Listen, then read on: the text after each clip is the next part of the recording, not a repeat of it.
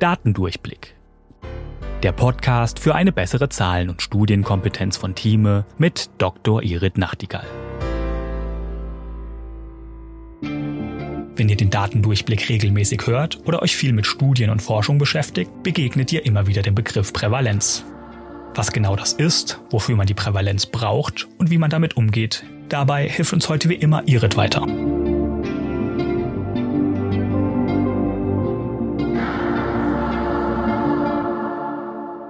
Das Wort Prävalenz ist ja in letzter Zeit immer mal wieder aufgetaucht in den Podcasts. Und was ist denn diese Prävalenz jetzt eigentlich? Also jetzt in der Medizin mal gesprochen. Das bezieht sich auf die Anzahl der Personen in einer bestimmten Population, die zu einem definierten Zeitpunkt eine bestimmte Krankheit haben oder einen bestimmten Gesundheitszustand.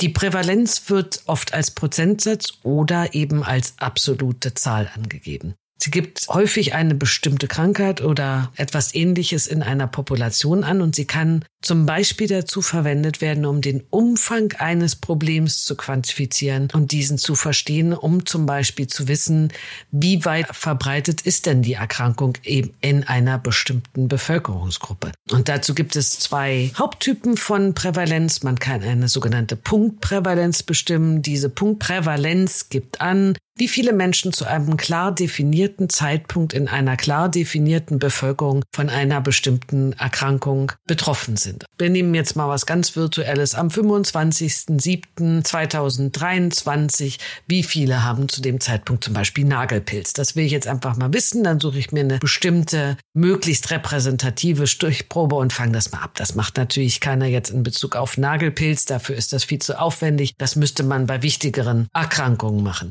Es ist in dem Sinne sowas wie ein kurzer zeitlicher Schnappschuss. Und dann gibt es eine sogenannte Periodenprävalenz. Die Periodenprävalenz gibt dann an, wie viele Personen in einem bestimmten Zeitraum, oft zum Beispiel in einem Jahr, von einer Krankheit betroffen waren.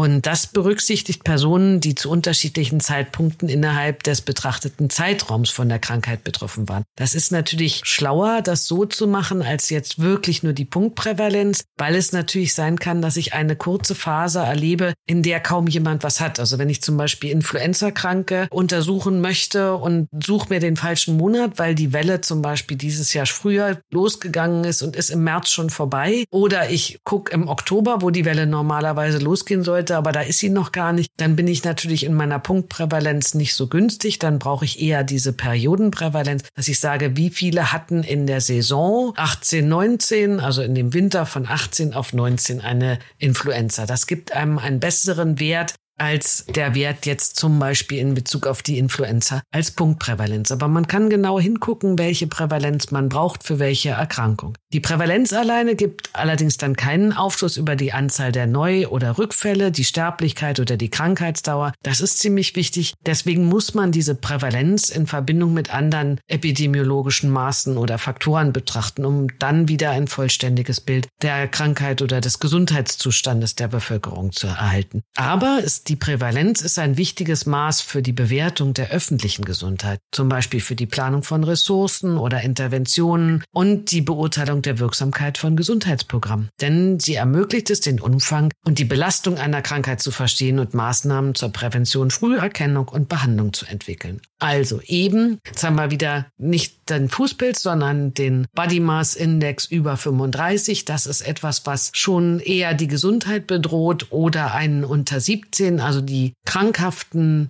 Body Mass Index. Dazwischen ist alles okay, wenn man sich wohlfühlt im Körper, ist das völlig in Ordnung und das keinen Krankheitswert hat, man zum Beispiel nicht sich dünn hungert, um diesen BMI zu bekommen oder eben aus Frust oder sonstigen Problemen ist, dann ist irgendwie dazwischen alles in Ordnung. Aber es gibt halt bestimmte Merkmale im Gewicht und da kommen wir vielleicht auch noch mal drauf, die sind krankhaft. Und um das einzuschätzen, welche Maßnahmen ich machen muss, muss ich das natürlich erheben und das kann ich zum Beispiel in Bezug aufs Gewicht auch ganz gut als Punktprävalenz, die ja eine relativ unaufwendige Methode ist, um einfach mal den Ist-Zustand festzustellen. Also, unsere heutige Erzählung geht um den Begriff Prävalenz. Das war Datendurchblick von Thieme mit Dr. Irit Nachtigall. Ihr habt selbst Fragen zu einem der Themen oder ihr wollt verstehen, wie bestimmte Zahlen oder Studien funktionieren? Dann schreibt uns gerne an audio.time.de. Und vielleicht ist eure Frage schon bald Thema in einer der nächsten Folgen. Wenn ihr keine Folge verpassen wollt, abonniert uns auf Spotify, Apple Podcasts oder wo ihr am liebsten eure Podcasts hört. Und wenn euch der Podcast gefällt, freuen wir uns über eine 5-Sterne-Bewertung, denn Zahlen und Statistiken sind auch für uns wichtig. Datendurchblick ist eine Produktion der Georg Thieme Verlag AG. Recherche und Sprecherin für diese Folge ist Dr. Irit Nachtigall. Projektleitung Nadine Spöri, Cover Nina Jenschke und ich bin Daniel Dünchem für Moderation und Produktion. Tschüss und bis bald.